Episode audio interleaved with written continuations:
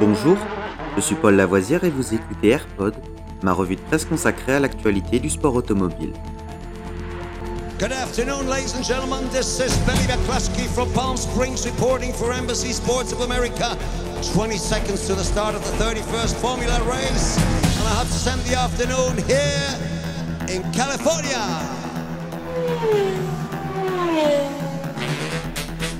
AirPod, c'est toute l'info et rien que l'info. Un édito des meilleures sources au cœur du sport automobile.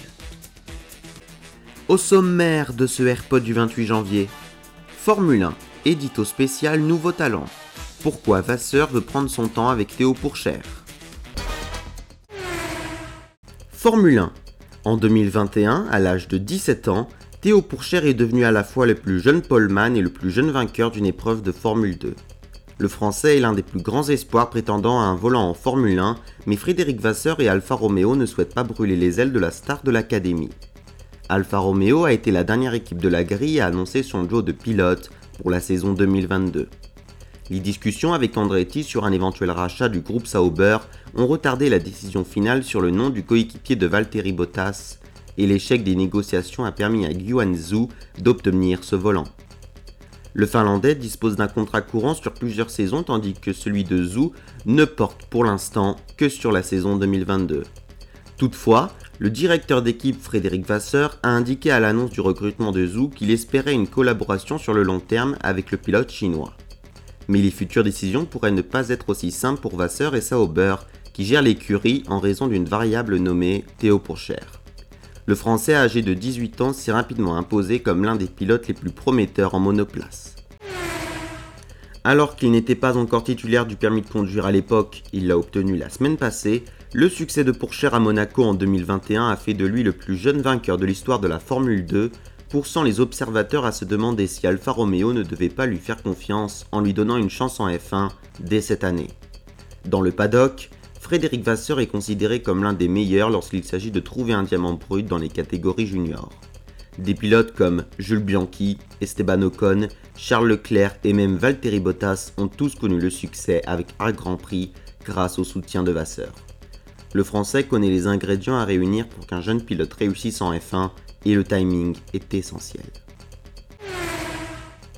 Les pilotes passent 14 ans de leur vie avec pour seul objectif d'aller en F1 et c'est parfaitement compréhensible quand vous êtes en karting en cadet et que vous avez 10-11 ans, quel est votre objectif? Aller en F1, explique Frédéric Vasseur. La F1, c'est comme avoir un pistolet avec une seule balle. Si vous merdez au premier coup, vous êtes mort, philosophe-t-il. Lorsque vous êtes proche de la F1, et j'ai dit exactement la même chose à Théo, l'objectif n'est pas de faire de la F1. L'objectif est de faire de la F1 dans de bonnes conditions et d'y connaître le succès. C'est une histoire complètement différente parce que si vous faites de la F1 et que vous la quittez après un an, c'est une catastrophe. C'est pour cette raison qu'Alfa Romeo n'a pas voulu prendre le risque de brûler les ailes de Pourchère. Il est impossible de prédire les futures performances de l'équipe sous le nouveau règlement technique, mais les sponsors de Zoo l'aideront à se rapprocher davantage de la limite fixée par le plateau budgétaire, ce qui, selon Vasseur, posera d'excellentes fondations pour l'avenir de l'écurie et c'est pour la même raison que Sauber prend son temps avec Pourchère. Son ascension a été spectaculaire à tel point qu'en 2022 et pour la première fois de sa carrière, il restera dans la même catégorie. Si Pourchère peut s'appuyer sur sa première année impressionnante en F2 pour prétendre au titre, une victoire finale causera un mal de tête à Vasseur au moment de signer les contrats 2023. Mais cela ne fera que prouver une fois de plus qu'il dispose d'un pilote particulièrement talentueux dans son vivier.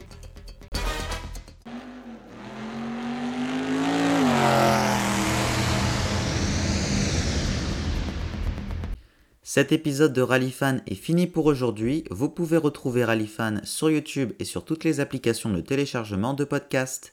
N'hésitez pas à vous abonner.